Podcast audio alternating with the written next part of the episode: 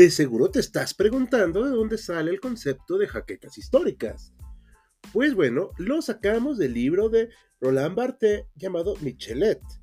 En él nos explica que el cuerpo entero de Michelet es producto sorprendente de su propia creación, y él establece una especie de simbiosis sorprendente entre el historiador y la historia.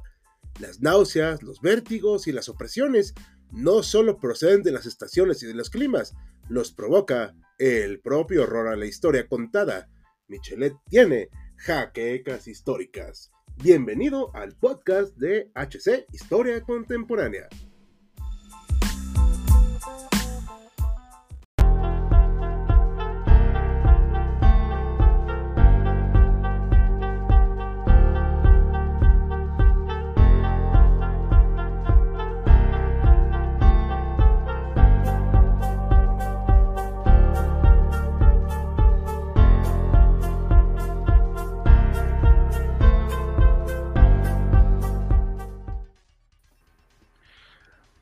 Buenas noches a historiadores en esta cálida, pues está un poquito cálida la noche aquí en la Ciudad de México, aunque ya me dio frío.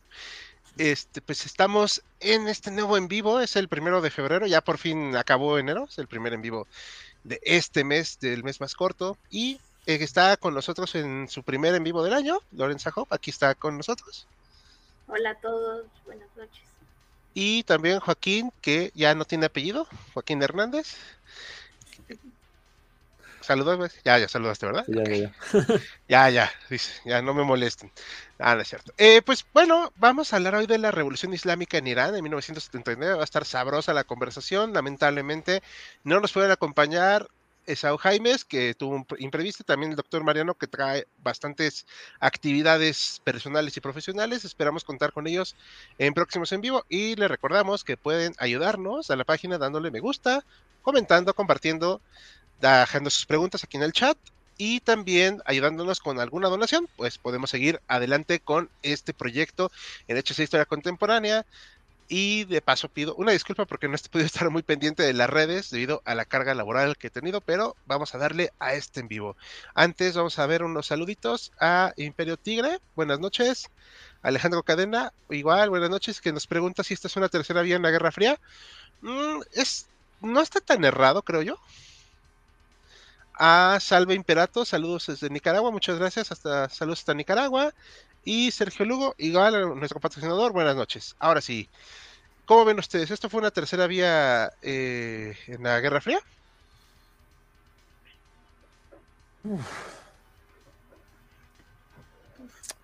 Es, es, complicado, porque Irán pues tenía su propia historia.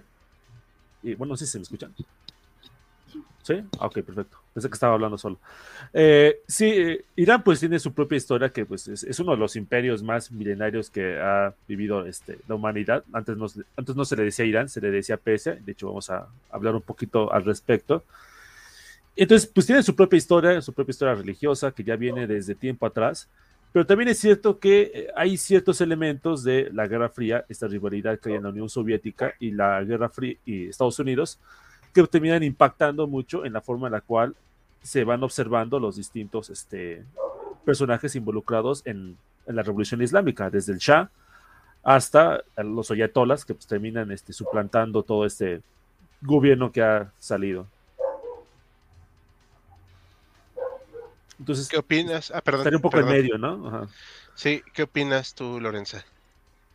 Pues, pues es que sí coincido con Joaquín es complicado definirlo, porque siento que, pues sí, es como, siento que es como algo un poco singular, porque de alguna manera sí estuvo entre, o sea, sí estuvo en contacto de alguna u otra manera con la Unión Soviética de Estados Unidos, pero como que, como que nunca, nunca estuvo alineada, como que, como que estuvo, estuvo en, la Guerra Fría, pero no al mismo tiempo, así lo definiría yo.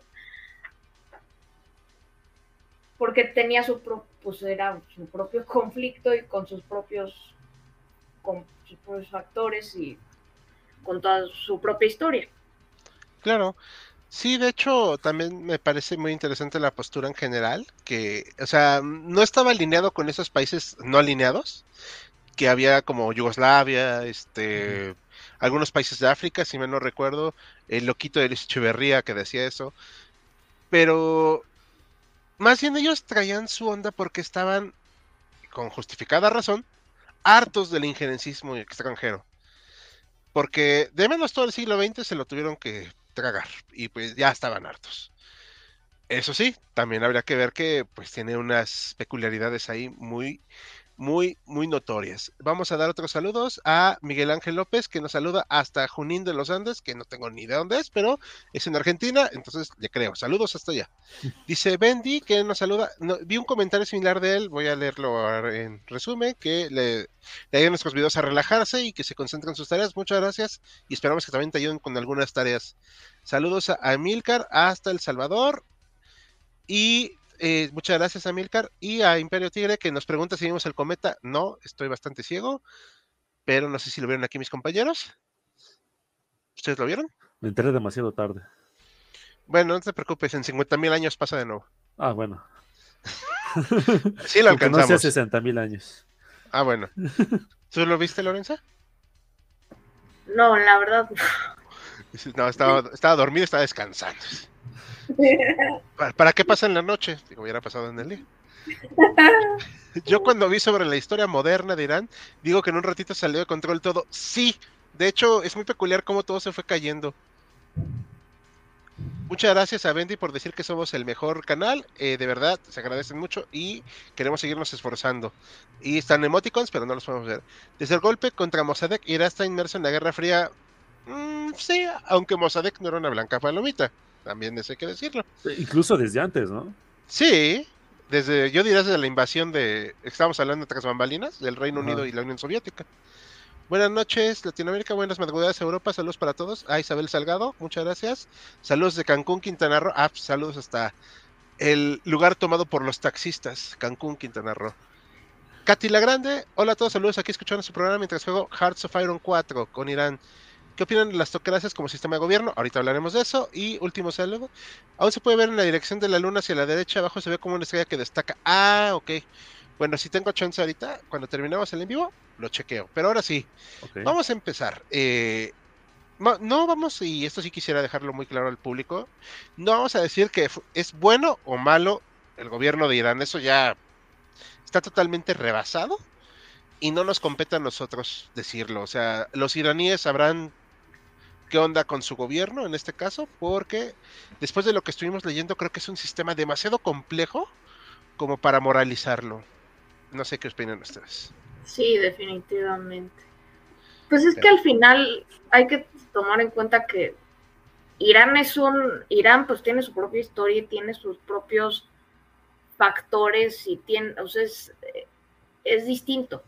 Entonces, pues, no, entonces, digo, así como en otros territorios, pues tienen sus, tienen también sus cosas, también han tenido sus cosas, igual que Irán, pero, pero pues aquí pues hay que tomar en cuenta pues que Irán pues tiene su historia, que se desarrolló de cierta manera, pero eso, eso no nos da derecho a, juzgarla o moralizarla, pues.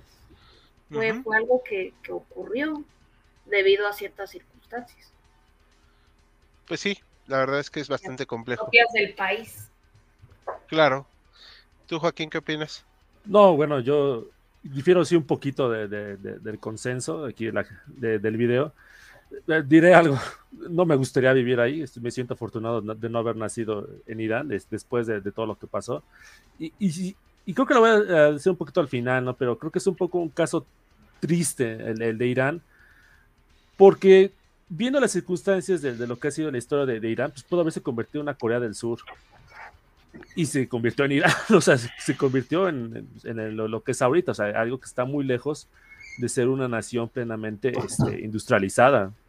Entonces, por eso es como que un poquito triste en el caso de Irán. Yo sé que efectivamente hay casos que, o sea, hay que entender eh, de dónde venían. O sea, el, caso del Shah no era una blanca palomita. Eh, eh, también eso hay, hay, que entenderlo. La historia precisamente que, que, se fue desarrollando, o sea, influyó muchísimo, ¿no? Pero pues así, así, si lo dejo así de esa forma de que pues no, no es mi, mi mundo ideal, entonces este, precisamente como quisiera sacar un poquito de énfasis en eso. Sí, efectivamente tiene su propia historia, sus propias particularidades, pero sí es, este, es algo que pues, no, no termino por comulgar, ¿no? Aquí sí me gana un poquito más el, el, el economista que el historiador. Okay. También debo admitirlo. Muy bien, perfecto. No, es perfectamente válido. Este, a los ayatolás que nos puedan estar viendo, este, aquí no forma parte de nuestro mismo grupo. Entonces, hola, pero sí entendemos también que hay gente que no está de acuerdo, o sea, no tenemos el mismo consenso. ¿ah? Perfecto. Vamos a referirnos a este libro Persepolis eh, y la película de Marcos Capi, pero eso va a ser más adelante, para que no crean que no lo vamos a tocar. Bueno, ahora sí, empieza Lorenza este, a hablarnos acerca de lo que fue la pauta que llevó a esta revolución, ¿verdad? Sí, así es.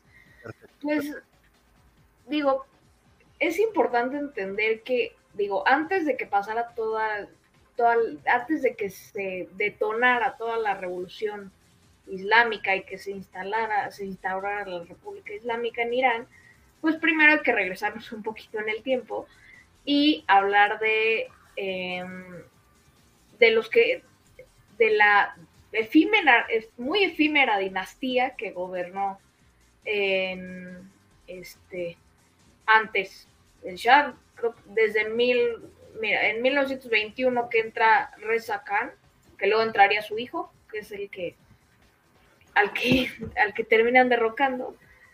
Eh, que bueno, para empezar entran por, por, un golpe de Estado, porque dan un golpe de Estado, con apoyo internacional, y, de, y este apoyo internacional venía especialmente de los británicos.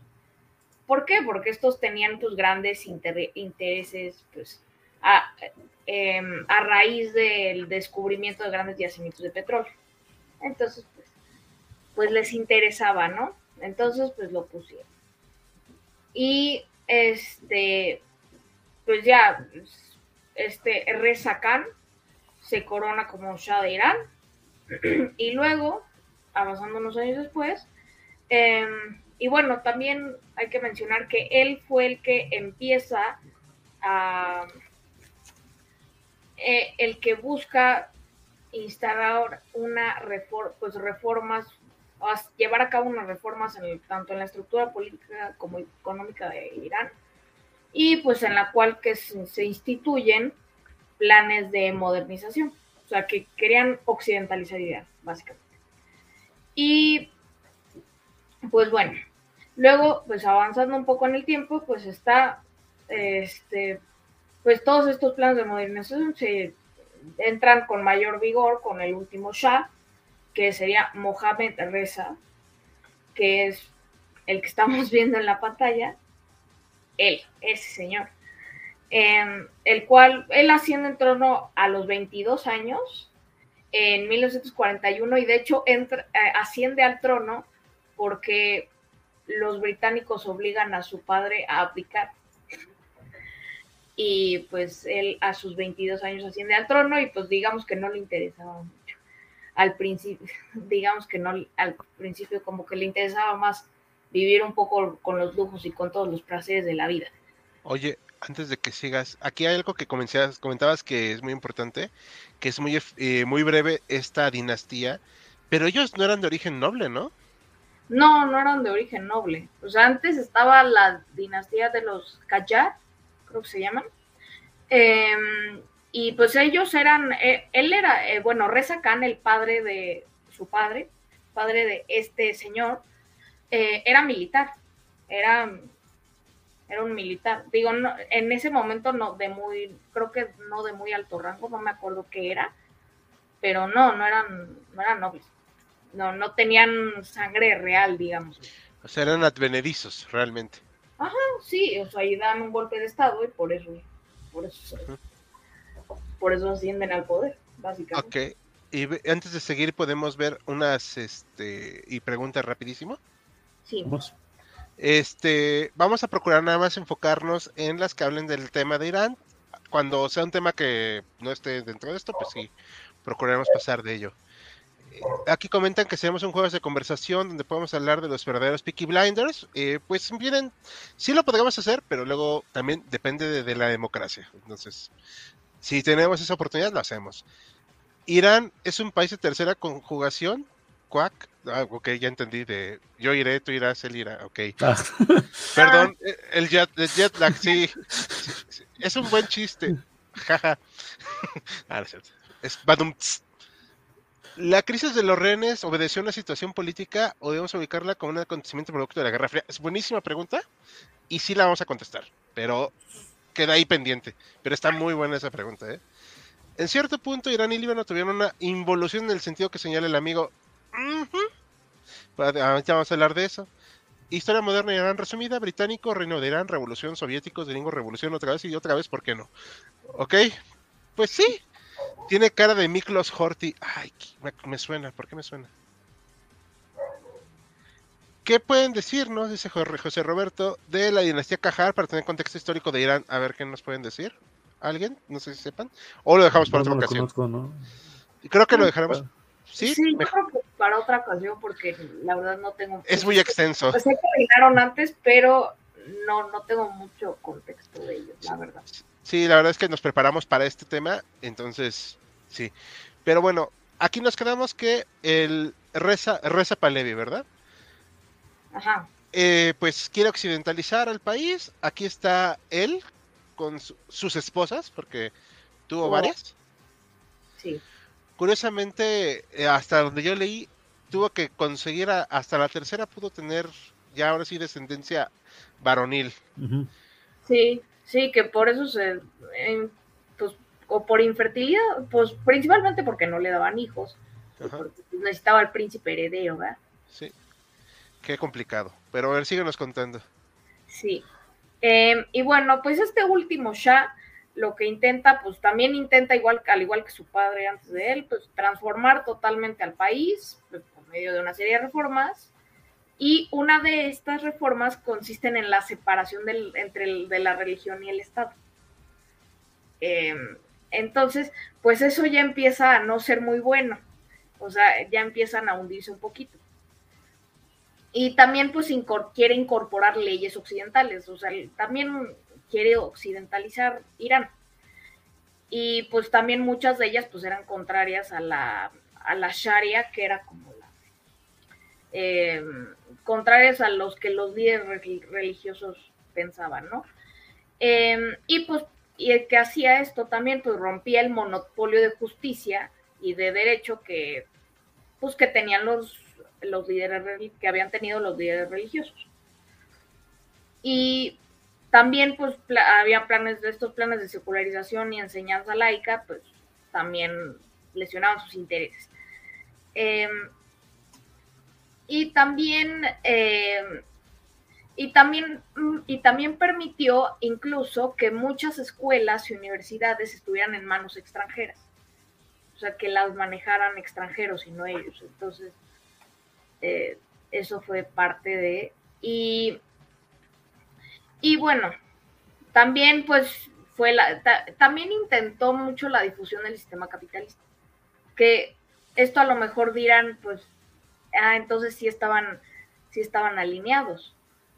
O sea, en este momento, tal vez un poco, sí, pero, pero ya, esto, esto ya es, esto es un poco antes de, de toda la Guerra Fría. Digo, nada más para aclarar ese tema. Sí. Eh, y bueno, A ver, oye, pero eh, Sí. hay una cosa aquí que también me gustaría preguntarte. Ok, quiso secularizar y digo, nosotros no lo vemos mal, pero ¿por qué lo veían mal los iraníes? Y como dato cultural para todo el público, los iraníes no son árabes. Esto es algo que mucha gente se confunde. No son árabes y por eso Arabia Saudita e Irán se odian, así. A muerte. Sí, de hecho, si pudieran bombardearse nuclearmente lo harían. Pero, eh, y no estoy bromeando. Pero hay una cuestión de que, o sea, eso es muy importante. ¿Por qué era tan importante la secularización? ¿Y por qué cayó tan mal en la sociedad iraní con el res, el Shah, perdón? Pues porque esto caía muy mal en la sociedad iraní porque ya llevaban desde hacía ya mucho tiempo, eh, pues digo, el Islam era, era la principal, digamos, institución tanto de justicia, de derecho, política social, se estaba en todos lados. Y pues, ¿qué pasa? Si llega el Shah y le y quita todo eso, pues entonces la sociedad está como, no. Es, podríamos decirlo un poco, un poco como aquí en México, que es como el conflicto entre la iglesia y el Estado, un poco, más o menos. O sea, no digo que sea igual, pero que hubo en el siglo XIX, que era una sociedad totalmente católica, eh, abrumadoramente católica, y pues era como el punto de unidad de la sociedad. Y esto era igual, pues era el punto de, un, de unión de la sociedad. Y eh, pues además, además de la constitu y además de la constitución, de seguir una constitución, era el Corán.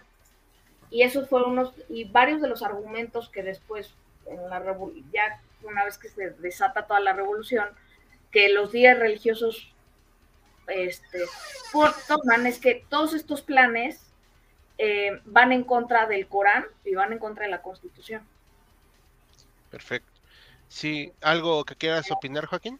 ¿También? Sí, hay que mencionar eh, esto de, que mencionaron de que los iraníes no son árabes, que son este de otro grupo distinto, o sea, la lengua es distinta, eh, que es el persa.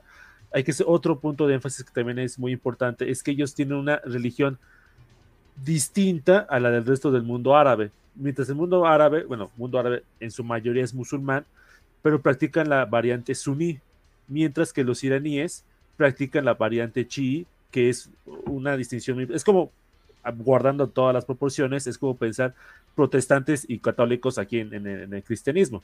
Uno de ellos son protestantes y otros son católicos. Entonces, escojan quienes quieran, ¿no? Entonces, también es, ese punto este, mencionar la, diferencia cultural y lingüística, incluso religiosa, del parte de este, del grupo iraní frente al resto del mundo árabe. Sí, perfecto. Eh, antes de seguir, es que se están. Eh, ah, Miklos Horthy, ya me acordé quién es, por cierto. Fue el regente de Hungría. Cuando era reino sin rey. Así medio raro eso. Y aquí comentan, creo que de nobleza tradicional los del. Ah, bueno, aquí dice que Siria, no Líbano. Que Siria serían solamente los únicos, pero tendrán que gobernar en Arabia Saudita, pero pues Inglaterra metió sus narices. Quién sabe, ellos nunca meten sus narices. ¿A cuántos líderes conoció el amigo Shah? A todos y faltaron. Hasta estuvo aquí en México, por cierto. Eh, eh, otra pregunta. Creo que no es tanto por ser o no ser árabes, sino porque unos son chiitas y los otros sunnis, sí. O sea, pero también tiene que ver la distinción hasta de lengua. Porque hasta cierto punto los ven distintos los demás países árabes. Eh, con sus debidas proporciones, claro. Si podrían bombardearse lo harían. Perdón, el problema, si un sucesor, claro, es que una conspiración puede hacer que te cagas de la terraza de la casa del gobierno y asume el hijo de, con la regencia de un general. Sí, pues sí, así sucede. Pero bueno, eh, coméntanos, eh, Lorenza, por favor, a ver, ¿por qué era tan peculiar el gobierno del Shah? A ver, o sea, porque ya vimos que, ok, era advenedizo, pero sí era nacionalista, amaba su país, ¿no?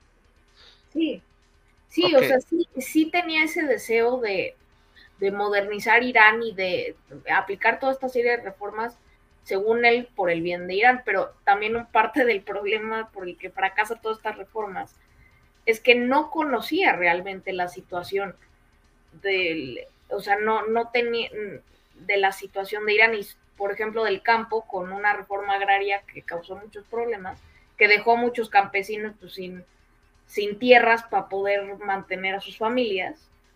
Eh, pues, pues ahí, desde ahí ya se le dieron levantamientos, desde el 63 ya, tenía, ya había levantamientos. Entonces, o sea, esa, era, esa parte, era parte del problema, que no conocía bien cuál era la situación, tanto en el campo como en la ciudad de Irán. O sea, esa era esa parte del problema. O sea, ahí hubo un mal manejo ahí. Entonces, eso por radicó en un mal manejo. O sea que no es solo dar las tierras porque sí, sino que tiene que haber un plan, ¿no? Sí, exacto. Y además, como lo hizo como, y también lo hizo como para esto de la reforma agraria, por ejemplo, lo hizo para quitarle poder a los terratenientes, pero no se fijó todo lo que estaba, las consecuencias que trajo. Por ejemplo, les en esto, pues se confiscaron propiedades y tierras al, que eran propiedades religiosas. Entonces, eso no, no fue muy bueno tampoco. Dejó a gente sin comer, a campesinos sin comer y sin poder mantener a sus familias. O sea, hubo un, fue, un mal fue un muy mal manejo y fue un desconocimiento de la situación, de todo el, de todo el panorama. Sí, sí, de hecho. Aquí, José Roberto, yo, yo voy a corregir mi postura. Tiene razón, es más en la cuestión religiosa que eh, nacionalidad. Pero sí, sí tiene razón. Nada más que sí quería acotar, y eh, pues reconozco mi error, que sí son diferentes, porque la gente luego los confunde con árabes, entonces sí. Pero sí hay que hacer esa acotación y con, reconozco mi error. Sí, quizás a lo mejor una distinción un poco en esto, como decir, entre los hispanohablantes y los, eh, no sé, los portugueses o los brasileños, ¿no? Que tienen un idioma distinto. A lo mejor no es para que nos matemos el uno para el otro, ¿no? Pero es como que una forma de distinguirnos el uno con el otro. El punto, yo crecí de más este, distinciones, precisamente la religión. Y no sé si estoy de acuerdo también con Lorenzo con nosotros, que eh, el Shah y luego los demás, eh, los que hayan gobernado después Irán, querían hacerse el centro del mundo islámico. Pero le salió el tiro por la culata a todos. Sí, pues eh, se, hundieron en un vaso de agua ellos. Ok, aquí estamos viendo unas imágenes que elegimos. Esta es una de las ceremonias que se organizó el Shah. Eh, esto es por los, según el Shah, 2500 años ininterrumpidos de monarquía iraní. Esto es para demostrar que también el tipo, aunque lleno de buenas intenciones, también era pues, un estrafalario. Ah, claro. Porque, de hecho, se comparaba con Ciro el Grande. Digo. O sea, sí, yo ya sé, fue el silencio incómodo a todos así de, ¿es en serio? Sí. Todo, todo gobernante tiene su lado de megalomanía, ¿no? O sea, este se comparaba con Ciro el Grande, otro loquito se compara con Benito Juárez. Pues mira, ¿De quién estarás hablando? Autoritarios, pues también el clásico es que sean muy ególatras, son personajes ególatras. Sí. Y la cuestión es que si nadie te dice nada, Ajá. Pues, te avientas. Te vas como persona con sobrepeso en tu hogar. Para que no nos censuren. ah, pero para hacer esto, no sé si sabían esto, se mandó a traer chefs de Francia. Se tuvieron que poner carpas con aire acondicionado en el desierto. O sea, el tipo sí, o sea, sí tenía buenas intenciones, pero también estaba medio pirado. Ah, claro. Pues sí, no, eh, digo, y otra cosa que sí hizo también es, este, pues también les dio como, pues también como que se abrió demasiado todas estas inversiones extranjeras y obviamente les otorgó innumerables concesiones a las compañías extranjeras, entonces, pues, digamos que un poco se vendió al extranjero, un poquito. Ah, ese es un buen tema para que, o sea, sí. Eh, algo que decían en unas lecturas que hice, no sé si estén de acuerdo, es que él era un títere de, pues, de Occidente en este caso, ¿no? De las potencias. ¿Qué opinan? ¿Sí lo era o no lo era? Ah, bueno, otra vez, eh, un tema que, que he entrado muy pronto, o más bien muy recientemente. Sí, en general, la, la, versión general es de que era prácticamente un títere, pero que también como que le gustaba un poco jugar a, varias bandas, ¿no? Un poco al estilo Echeverría, ¿no? O sea, como que le, le, hacía guiños primero a este, al occidente y también le hacía guiños también a países comunistas o países del tercer mundo.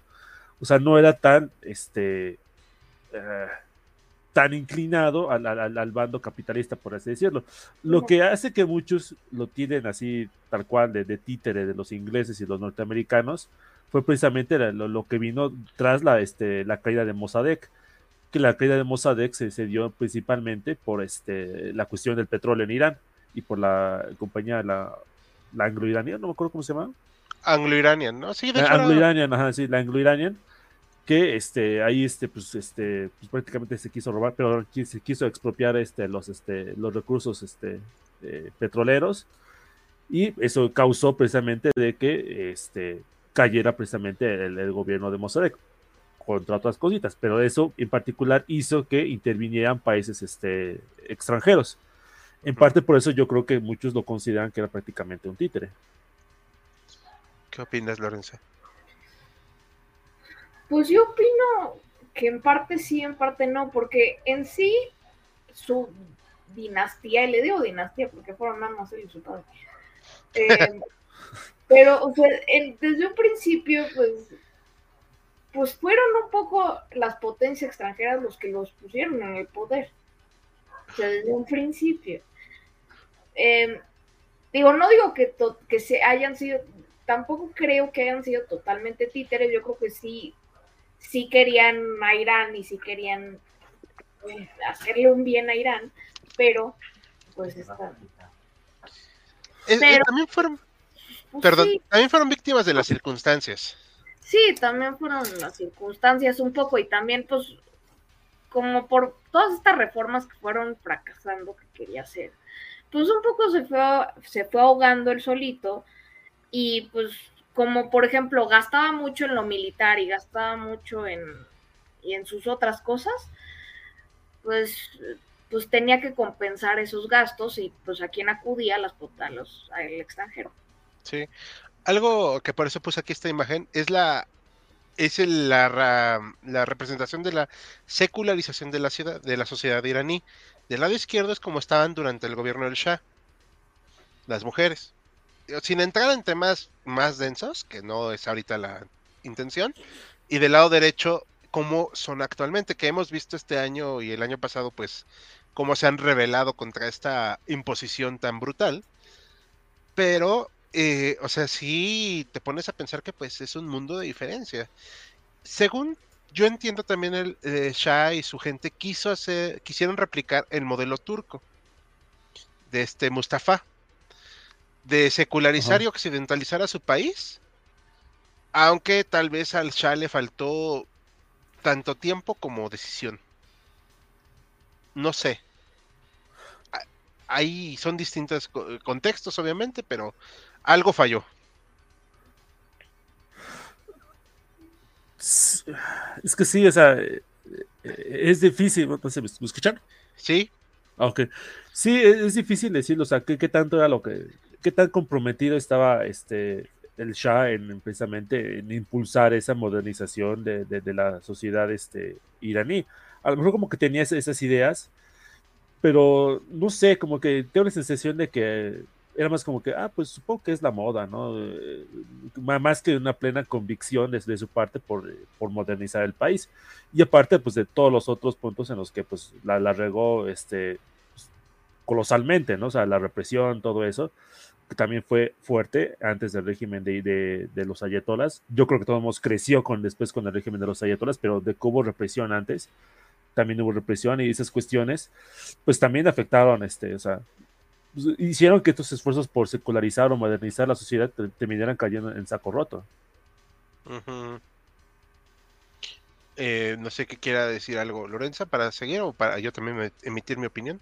No, pues es que también, yo creo que en parte también tuvo que ver con, con que le- le metió mucho al tema militar, o sea, fortaleció mucho las Fuerzas Armadas y creó, pues, incluso creó como una policía secreta, la SAVAK. Ujú. que- y pues sí expulsó a todos los que se le oponían, o sea, sí eh, los eh, torturó gente, o sea, los metió a la cárcel, o sea, sí, también tuvo, yo creo que también tuvo un poco que ver con eso.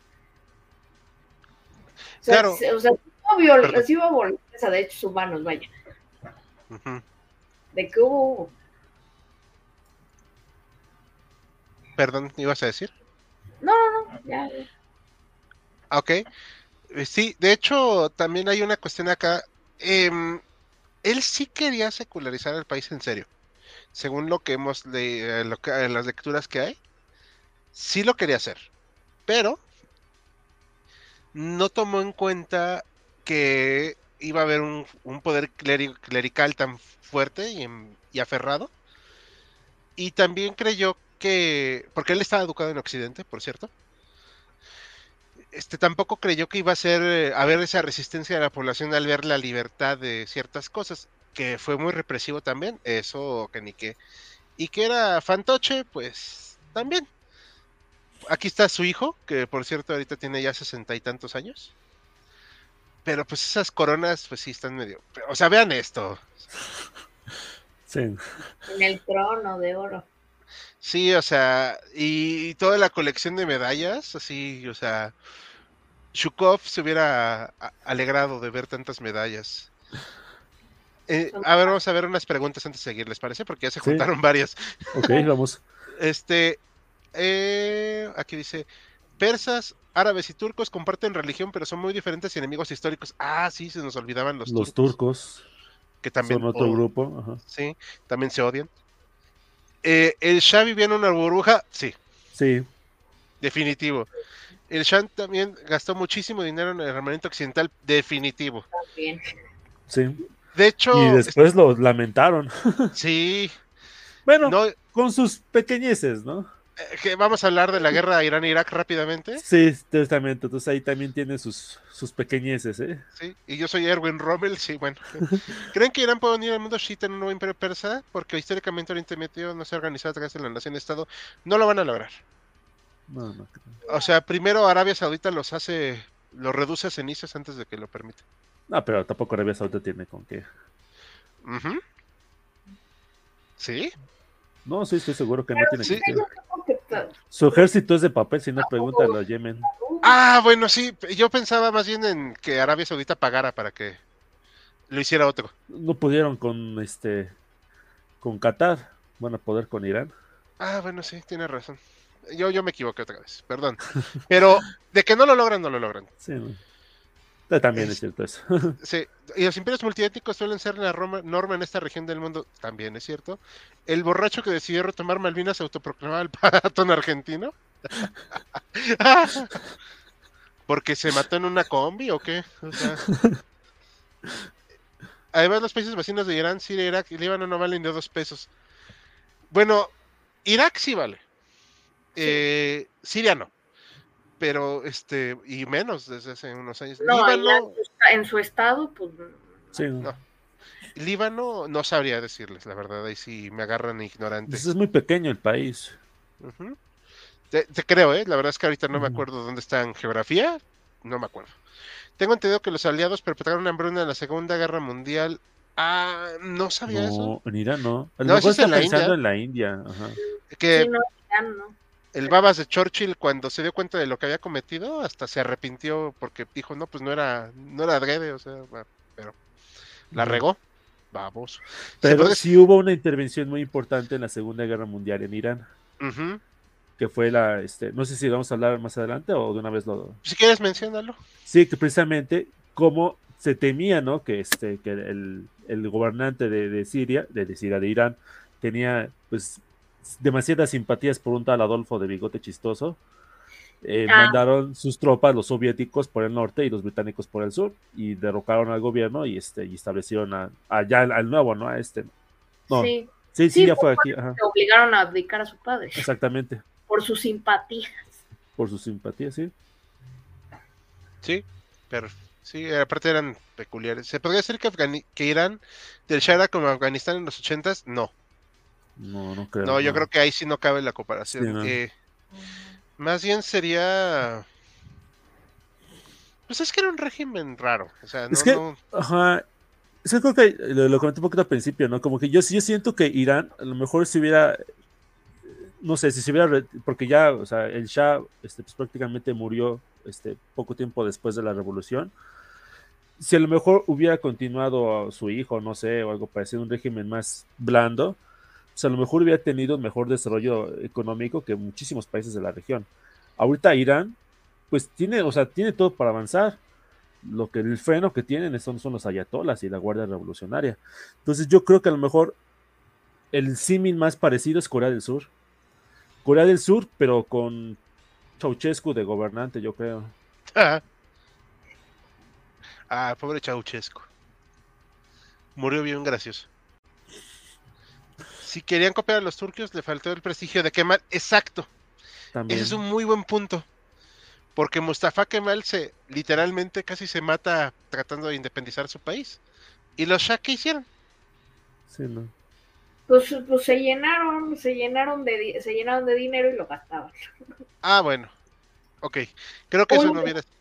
No, y, y- y creo que Turquía, o sea, Turquía ya tenía una historia distinta a la de Irán, o sea, eh, las distancias, o sea, está casi pegado a, Europa, de hecho, pues tuvieron muchísimos intentos de unirse a la Unión Europea, entonces, el, el contexto es distinto, ¿no? O sea, hay, hay, hay, hay muchísima relación, o sea, más cercana, ya incluso desde el siglo XIX, algunos intentos, pues, muy suaves por intentar modernizar a Turquía, que, o sea, que, que Irán, o sea, prácticamente el Shah con el Shah creo que fue cuando empezó un- realmente un intento serio de occidentalizar al, al país, o sea, Turquía hasta ese momento le lleva como 100 años de ventaja. Sí. Sí, aunque tampoco Turquía ahorita es un paraíso, ¿eh? Ah, cierto, si no, Ahí sí, ahí sí no me equivoqué. sí, Tienen una inflación, pero. no, y su presidente o, primer ministro, no sé qué sea, No, Es ya, ya no existe el primer ministro. ¿eh, ¿qué es presidente? Es Presidente Erdogan. Erdogan, ¿no? Ajá, Ajá. sí, una joyita. Buenas noches al equipo HC de parte de Dar Carlos. Buenas noches. Isabel eh, Salgado pasa también que los turcos ya habían arrancado progresivamente a fines del siglo XIX su occidentalización. Sí, Exactamente. de tantos adornos que tiene parece llavero. Se mató una combi. Sí, es que Patton murió muy raro. Los gobiernos centrales de Turquía, Irak y Siria odian a los kurdos. ¿Qué integrados están los kurdos de Irán? Porque no se escucha Mm. mucho conflicto al respecto. Tengo No entendido que también tiene conflicto, ¿eh? O sea, si no lo escuchas es porque ya lo suprimieron. No, sí, pues creo que los kurdos son ahí la, la- la gente más odiada en, en Medio Oriente, pobrecitos. Sí, o sea que es la única forma en que se unen todos, ¿no? Ajá. O sea, turcos, árabes y persas se unen contra los kurdos, ¿no? Pues la tienen fregada. Británicos soviéticos, ajá, esos muy simpáticos sonido de bal- balazos. El Shah le robó unos cielos a los Emiratos Árabes Unidos en cuanto se independizaron para justificar su gasto militar. Eso sí no lo sabía. Ese dato también me escapaba. A ver. Vamos a ver otra. eh, ah, bueno, ¿ya vamos a empezar a hablar de cómo empieza el relajo o tienes algo más que decir este No, no, no, ya, ya podemos empezar. para que vayamos avanzando? Este relajo. Sí, bueno, eh, ¿algo más que quieras comentar tú, Joaquín, para seguir? No, pues nada más pues, remarcar que ya estaba pues, en las últimas, ¿no? O sea, que, que todo lo que había hecho, ese estira y afloja, ese narcisismo exacerbado, pues pasó, pasó factura. Sí. De hecho, sí, eso es algo muy cierto. Eh, le pasa una factura terrible al Shah su actitud. Ojo, no, no era malvado así que se haga- a- este, se alisaran los bigotes y, grit- y se rieran, ¿no? O sea, el tipo sí era nacionalista, o sea, sí amaba a su país. Y Pero no, pero no lo conocía, ese era el problema. no lo conocía, o sea, sí. O lo conocía a su modo. También a Recuerda a fuente- otros. sí. Su modo y visión occidental. Sí. Mm, acabamos, la idea es hablar de los ideales y la agenda de la revolución islámica. El Shah representaba Occidente. Este, una apertura económica ahí medio chabacanona, pero apertura, ¿no? Influencia extranjera. Este, cambio de las tradiciones musulmanas. O sea, ok, si era musulmán, amaba su religión, pero él decía, oye, pero podemos ser menos, menos densos, ¿no? En este aspecto. Hay una imagen cuando fue un año nuevo del Shah, que lo visitó Jimmy Carter y que brindan con una copa. Lo que para ustedes y para mí nos parece de lo más X, para la sociedad islámica tradicional fue como si hubieran visto ahorita aquí en México a, al presidente de México echarle ácido al lienzo de la Virgen de Guadalupe. Estoy exagerando, pero sea, por el alcohol. ajá, por el alcohol. ¿Cómo? Sea, está bebiendo alcohol decadente con los. O sea, esa es la agenda de la revolución islámica. La tradición musulmana. La forma de organizarse de acuerdo al Corán. El ayatollah, que era como, o sea, un clérigo musulmán de alto rango, era como la versión digamos que tenían que consultar todos para su religión. Lo voy a simplificar mucho, no me sé todos los términos, obviamente, porque no soy musulmán, pero yo les comentaba acá al equipo y lo dejó al público, yo considero que esta revolución que se fue nutriendo es una muy conservadora y por eso en la miniatura le pusimos que sí es una regresión. Porque eh, para nuestro punto de vista occidental, obviamente, pues es algo así como que pues muy raro que alguien decida tumbar sus eh, libertades por ir envuelto. Aquí en algunos de los anuncios dice, queremos un gobierno, una república islámica con el, luego el ayatollah como líder. También querían que se quitara la influencia occidental, que los extranjeros en la mayoría se fueran. En la época del Shah se abrieron centros nocturnos, cines, teatros, la gente podía andar en bikini en las playas de Irán, eh, sí tiene Irán playas, o sea, por más que pues, cueste trabajo ubicarlo, tiene. Y pues, para esta señora, por ejemplo, digo, este es un ejemplo, ella que viera en bikini a una mujer, no, o sea, le parecía algo imperdonable. Y todas estas cosas, además de los traspiés que ya nos platicó Lorenza, económicos, sociales, culturales, la reforma agraria fue un desastre, la, el gasto militar era excesivo, le jugó, como nos platicó Joaquín, a varias bandas, este, eh, el Shah, Reza Pahlavi, con el petróleo. Pero él sí tenía con qué, porque su producción petrolera era bastante abundante. Pero ocurrió una pequeña guerrita ahí en Medio Oriente, ya ven que no hay guerra, entre Israel y Egipto y Siria, bueno, la guerra de los seis días. La, Yom Kippur, No. Yom Kippur, sí, perdón, me equivoqué. La Yom Kippur. Y eso truena el mercado mundial del petróleo. Y entonces el Shah se aprovecha de eso y empieza a querer cobrar como él quería. Cuando se empiezan a descubrir otras formas de explotar petróleo en otros lados, ahí es cuando se le empieza a acabar el dinero. Reza Pahlavi no quería depender del petróleo. Por eso hacía varios proyectos, incluido energía nuclear por medios pacíficos. Aquí sí hay que ser muy sinceros, no le interesaba construir una bomba nuclear. Y todas estas cosas hacen que la agenda de, los, de la revolución islámica se vaya nutriendo de este odio porque dicen, nada de eso queremos. Tal vez lo nuclear sí, pero bueno, eso va a venir aparte. Pero queremos que el petróleo para nosotros. Queremos una sociedad más conservadora. Queremos nuestras tradiciones. Vean cómo casi todas las mujeres que salen a protestar van cubiertas. ¿Me explico?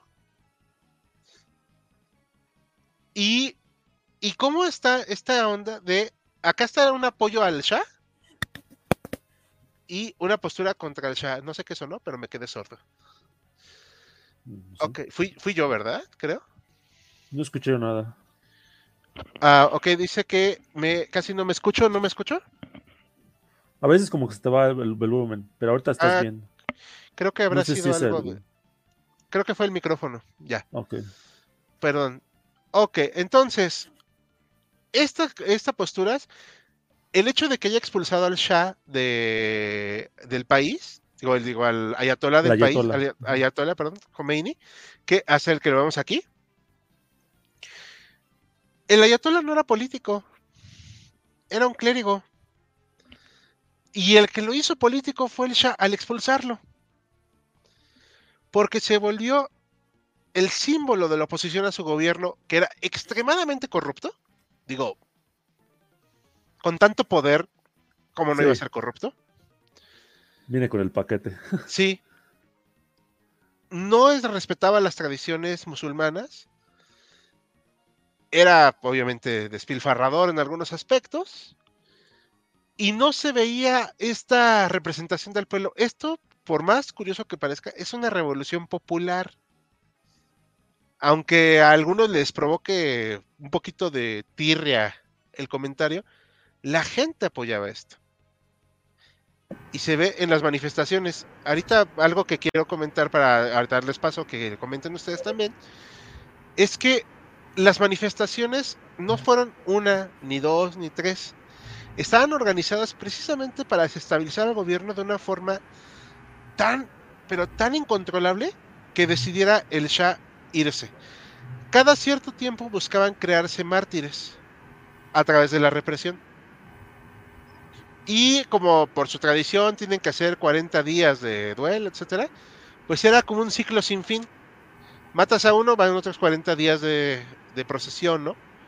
O sea, era una escaladita y Estados Unidos, que había sido el baluarte de Irán, del Shah, pues se dieron cuenta muy tarde que su régimen no iba a sobrevivir. ¿Ya quieras comentar algo, Lorenza? No, y a mí sí me pareció impresionante cuando me puse a leer de, de Yomeini. Me pareció muy impresionante todo el apoyo que tenía. Que incluso hicieron, eh, la gente hizo que el Shah lo liberara de prisión.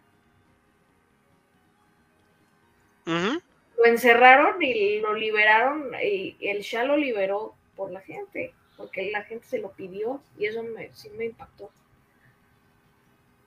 Es que, es que era el símbolo, ¿no? O sea, de, todo el, este, el, malestar que había en el Irán del Shah, pues él, funcionó y en general su movimiento islamista pues, sirvió como un símbolo, como una forma en la cual este, apegarse, pues para protestar en contra de algo, ¿no? O sea, aquí en México pues también lo hemos visto y en otros países también se ha visto, ¿no?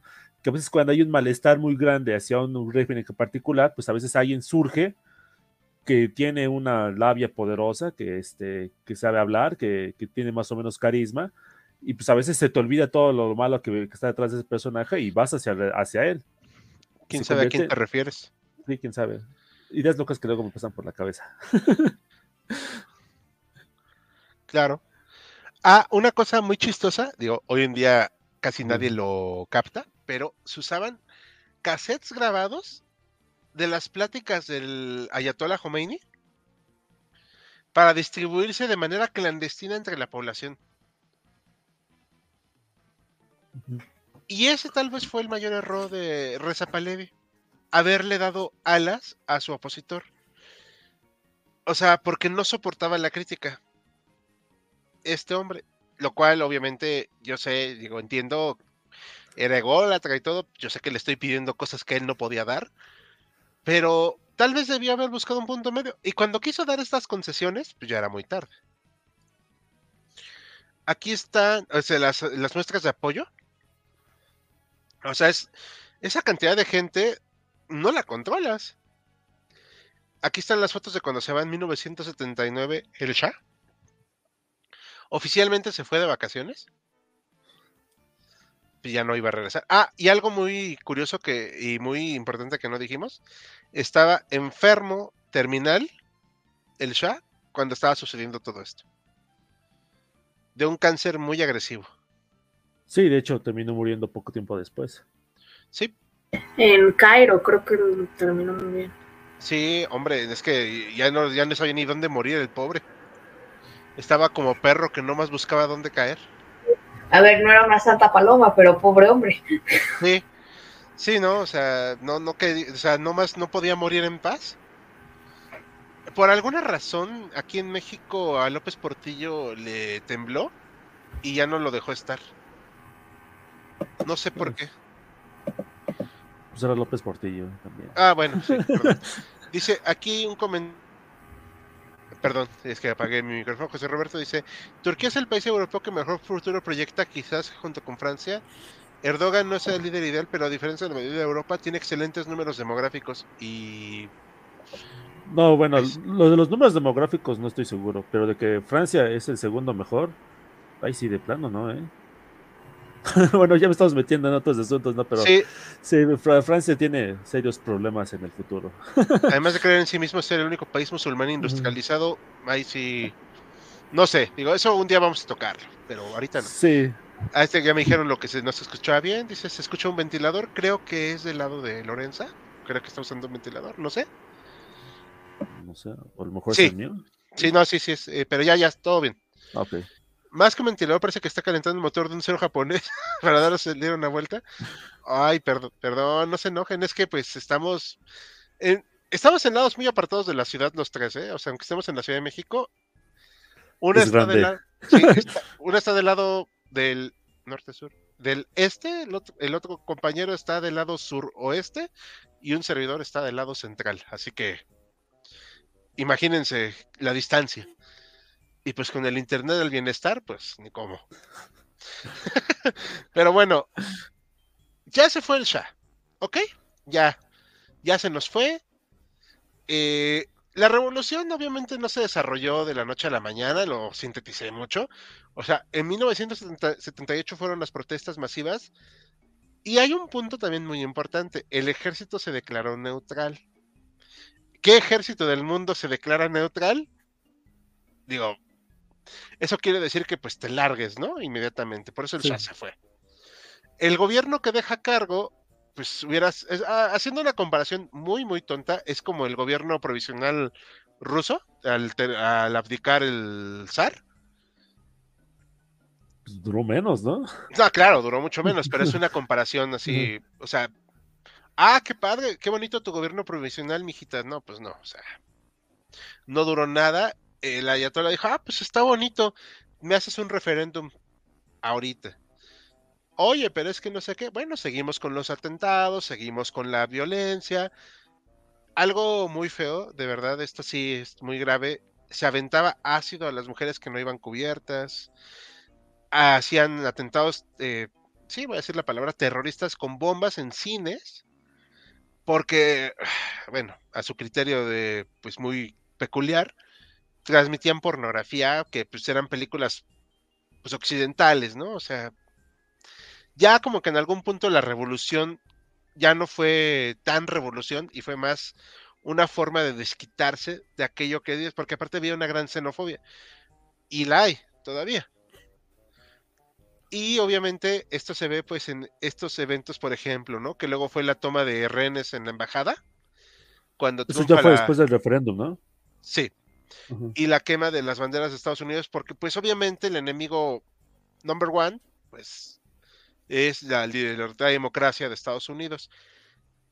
En una primera instancia, esta revolución se legitima por el referéndum, porque queda el ayatollah como el líder supremo, que, pues, efectos prácticos, pues es el líder, o sea, de todo.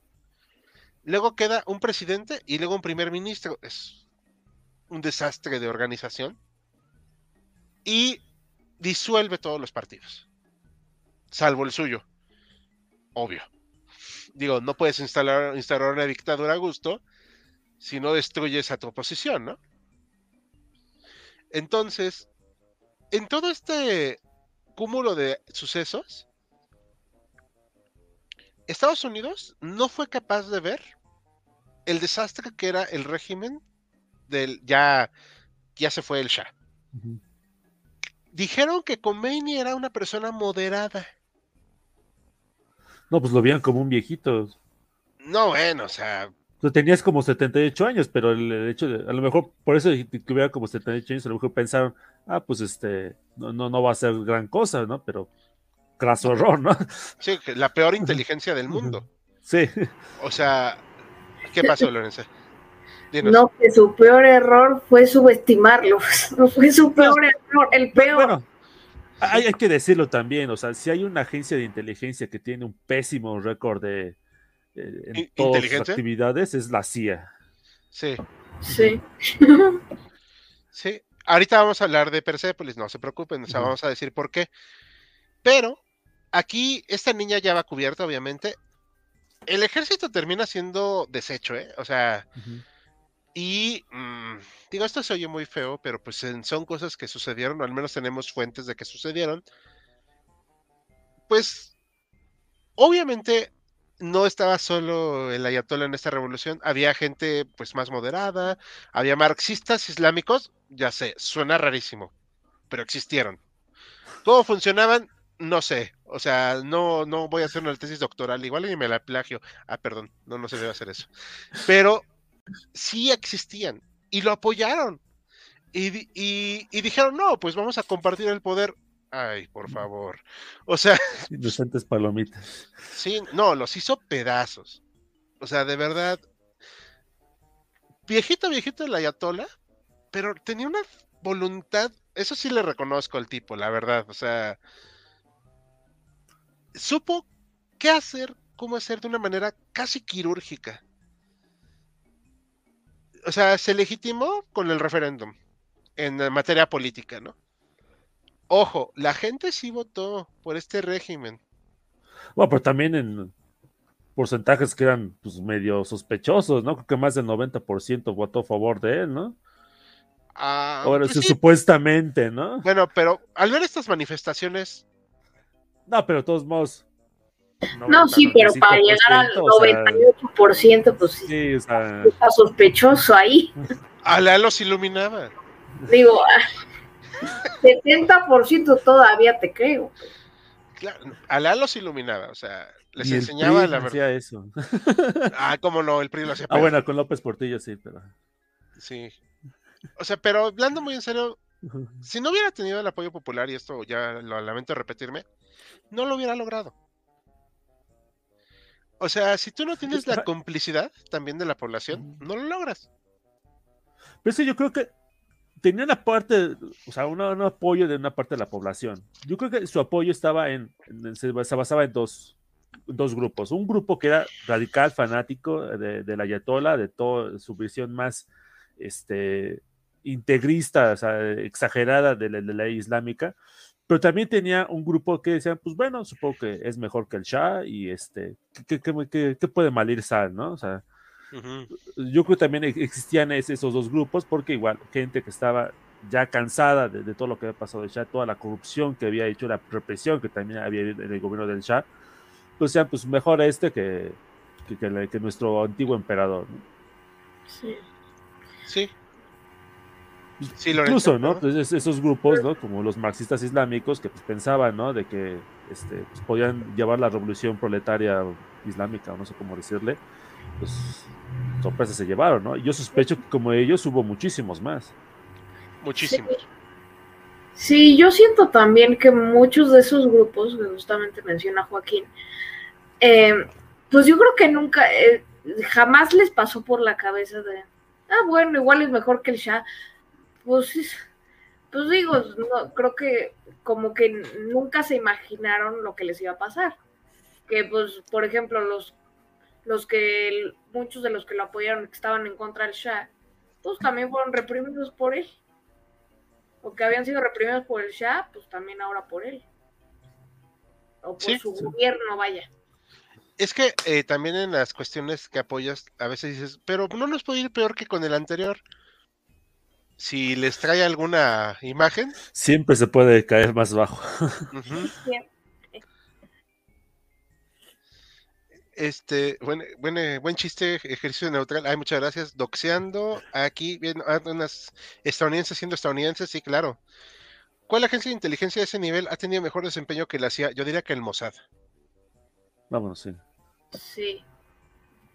Mira que sacar a, a un tipo de Argentina y que de plano le plantes dedo a todos y todavía te pitorres de ellos. También una operación estadounidense que salió hiper Sí. mega mal. Ay, sí, esa estuvo Cierto. buenísima. La estaba leyendo hace rato. Si no me dicen que es un libro de historia, pensé que era un libro de chiste. O sea, eh, para rápido, o sea, antes de seguir las preguntas. O sea, tienen todo un plan acá super wow, así tipo videojuego, digo, para hacer un ejemplo. Un ejemplo. Se queda, hay una tormenta de arena. Se estrella un helicóptero en un No, avión. no, pero antes, este, aclárales, era para rescatar a los rehenes que habían este, Ah, sí. secuestrado de, de la embajada. Sí, y tenían todo pensado, iban con 130 comandos, comandos para sacar a los rehenes. La pista aérea estaba abandonada, ok, pero se estrella uno de los helicópteros, se avería otro, ya no pueden llevar a todos los comandos, ahora ya no pueden sacar a todos los rehenes, y de repente, al estrellarse, pues ya se dio cuenta Irán que estaban ahí. Pues no. Sí, fue llovió sobre mojado. Sí, no, o sea, Le no, costó les la presidencia a Carter. ah, claro, y lo más, lo más, más manchado con Carter, que era demasiado buena gente para ser presidente. El día que tomó posesión Reagan, ese día liberaron a los rehenes. Y, creo que fue Carter el encargado de, de recibirlos, ¿no? Sí. respondiendo a José, pues el SAT, ah, bueno, sí, también es muy buena de, de inteligencia. Este, aquí hay otra. Tengo entendido que el apoyo de estos grupos intermedios era porque pensaban que serían más moderados. Sí, exacto. Sí. ¿Y cómo fue el exilio de Jomeini en Francia, Egipto, etcétera? Ahorita vamos a hablar de eso rápidamente. Eh, ya vamos a ir empezando a cerrar. Lo de los rehenes hicieron película. Sí, de hecho, aquí está la peli de Argo. Ajá. Argo Fuck Yourself. Ah, perdón, así no. Así no iba. Ya nos desmonetizaron. Ay, siempre. Pero bueno, obviamente sabemos, y ya vamos a repetirlo varias veces, es una película, ¿ok? O sea, no es un documental. La vamos a tomar como un ejercicio muy entretenido del mejor Batman, Ben Affleck. Entonces, este, pues sí, o sea, no lo tomen tan en serio, o sea, tiene sus puntos. Eso sí, la escena de la embajada es arte, o sea, está buenísima. A mí me encanta. Hace rato la volví a ver para refrescar mi memoria. Pero bueno, ¿cómo quiere? A ver, ahora sí, Joaquín, platícanos después de esta revolución, ¿qué fue pasando? Ah, bueno, entonces eh, ya hablamos rápidamente de este, dinos un breve vistazo de este del ataque a la embajada norteamericana en el que pues secuestran a, pues, a prácticamente todos los, este, los rehenes.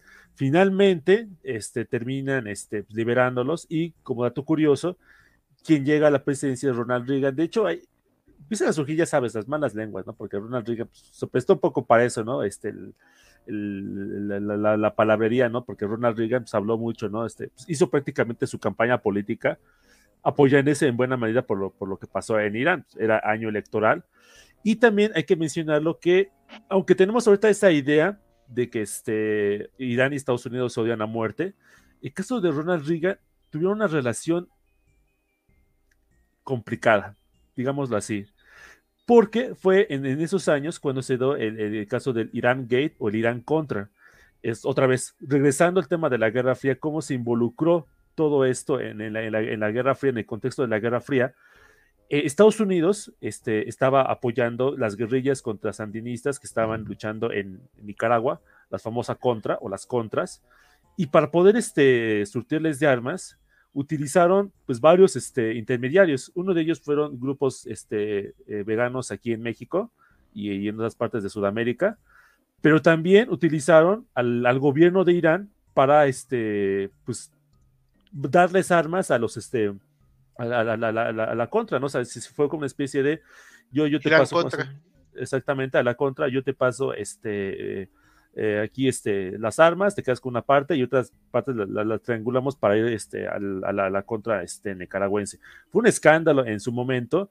Eh, el, el, el, encargado del, este, de, de manejar ese, ese todo, todo ese, ese, proyecto de, de traslado de, de, armas, se echó la culpa, o sea, se, se, se, hizo el chivo expiatorio. Muchos señalaban que es obvio, ¿no? De que el presidente Ronald Reagan y pues, buena parte de su gabinete sabían, ¿no? Y estaban enterados y, y habían participado en, en, en, ese punto. Pero también hay que mencionar que en este punto Irán también estaba desesperada por guerras. ¿Por qué estaba desesperada por, por, por, por guerras? Por armas porque a los pocos meses de la caída del Shah, de la instauración del nuevo gobierno del Ayatollah, se viene una guerra, la guerra de Irán-Irak. Es una guerra que no es muy conocida, pero que es, creo que es, importante, es muy importante en este contexto y creo que es necesario mencionarla.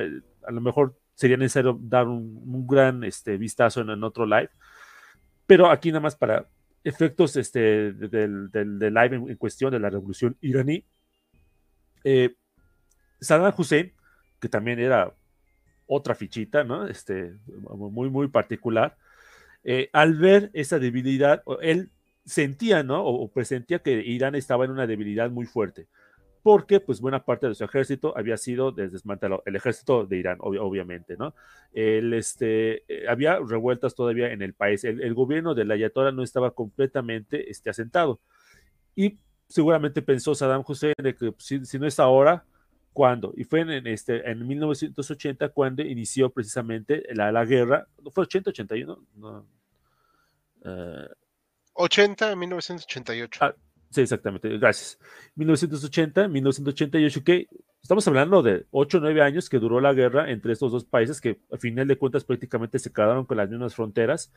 Irónicamente, a pesar de toda la retórica antinorteamericana que se empezó a pues, a circular por todo el ambiente, pues buena parte del armamento que utilizaron los iraníes para luchar contra los iraquíes fueron este, eh, aeronaves norteamericanas, eh, mientras que los iraquíes estaban eh, luchando con mix soviéticos, porque otra vez, contexto de la Guerra Fría, este, la Unión Soviética fue uno de los principales soportes de, Saddam Hussein.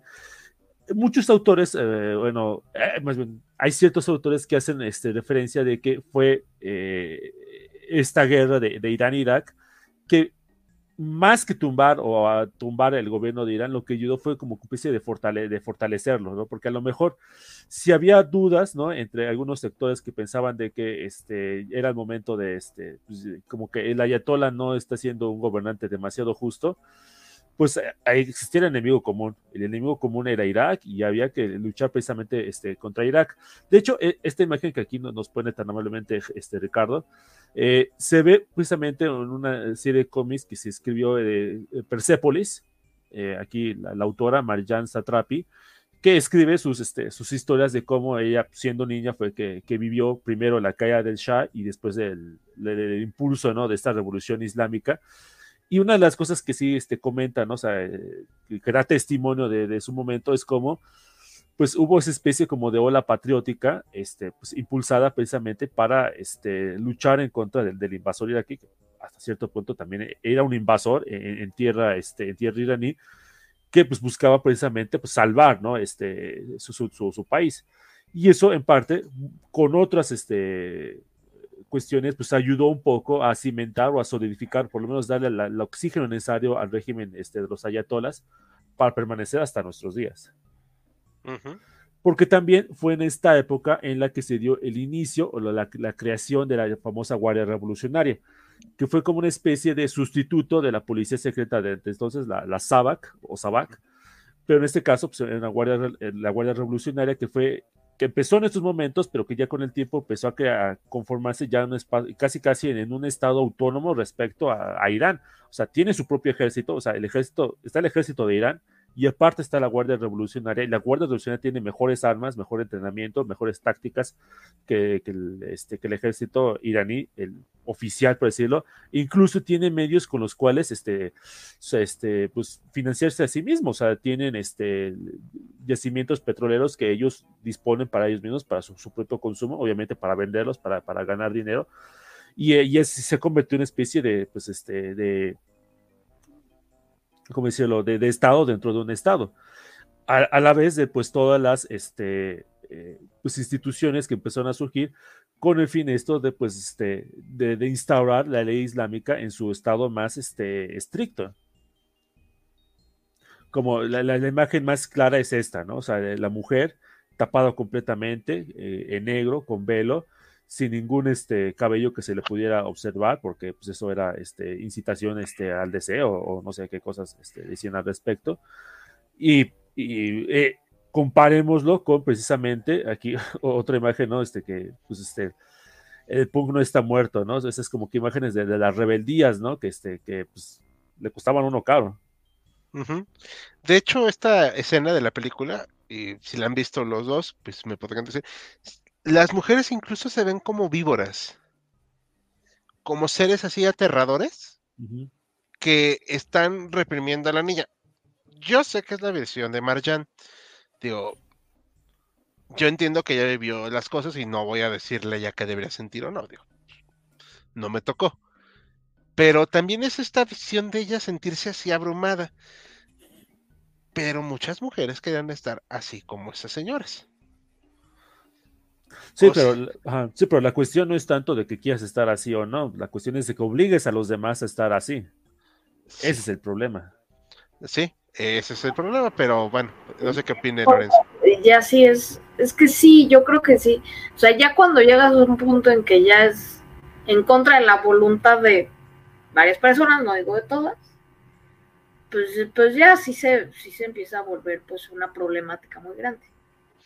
¿Y qué pasa cuando la, el anterior régimen decía que no había que ponerse nada de eso e ibas contra los ideales de esas personas?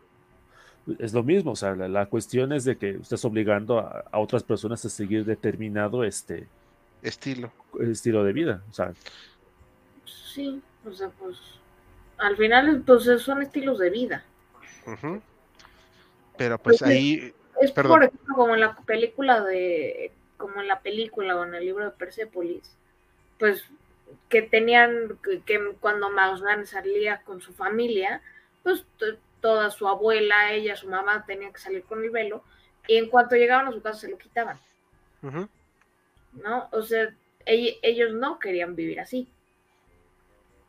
Pero pues digo, y a- digo, y se respeta pues que haya gente que si hubiera querido vivir así. aquí vemos, estoy, aquí traigo el cómic o libro, como lo quieran llamar. Y eh, se ve más o menos. Bueno, como menos van aquí está medio, se difumina. borroso. ¿no? Ajá. Están ahí todas tapadas y luego destapadas porque están en lo privado. O sea, es esta cuestión de que te controlan los aspectos de tu vida, pero algo que era muy cierto, porque solo a ellas. O sea, tampoco estaba chido. Pero hoy en día pues está peor, ¿no? O sea, no sé cómo esté ahorita la situación, pero no se ha calmado. No. No, y sobre todo desde que, ay, no me acuerdo, la mujer que, que murió, Sí, que, que fue un, que fue un escándalo mundial. No, no me acuerdo cómo se llamaba, pero, pero sí, justamente da cuenta de esto. De esta, pues un poco sumisión a ellas en particular. Porque a los hombres no. Los hombres No, pero también ya hombres ya también, bueno, bueno. ya varios los ejecutaron. exactamente, Bueno, han sido sí, es- ejecutados. bueno, sí, ahora, eh, sí, Y, lo- y no hablemos de los homosexuales, porque ellos, Ah, sí, era es. terrible. ya está más terrible. Sí, de hecho, algo que se me olvidó comentar en esta revolución, bueno, no voy a decir que el Shah saliera co- a agarrarlos de la mano y bailaban todos alrededor del arco iris, porque pues, estaría mintiendo. Pero en cuanto llegaron, eh, ahora sí que los revolucionarios, pues una de las primeras cositas fue identificar a los homosex- homosexuales y pues, digamos que llevarlos a conocer a, a Ala. No, y, y de hecho, hace poco le estuve leyendo testimonios de mujeres que decían que cuando estaba el gobierno del Shah, digo, no dicen, uy, qué bonito el gobierno del Shah, pero en cuanto al, a, esta, a este tipo de libertades que sí extrañan muchas mujeres, decían es que no, no había, por ejemplo, no había división de sexos, o sea, las mujeres y los hombres no los dividían. O sea, no, no tenían que usar velo. Eh, había mujeres que podían llegar a puestos altos políticos.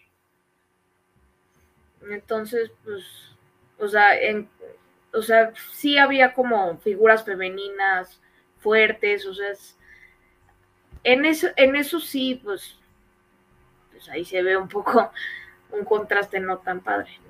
Sí, no, o sea, estamos de acuerdo que esto, pues, a nuestro punto de vista obviamente es injusto, pero pues no, no voy a ir yo a liberar a Irán, ¿no? O sea, No, No, no, y tampoco vamos a juzgar pues, si a alguien le gusta ese estilo de vida y le gusta ese gobierno, pues, pues Pues sí. tampoco se juzga, ¿verdad?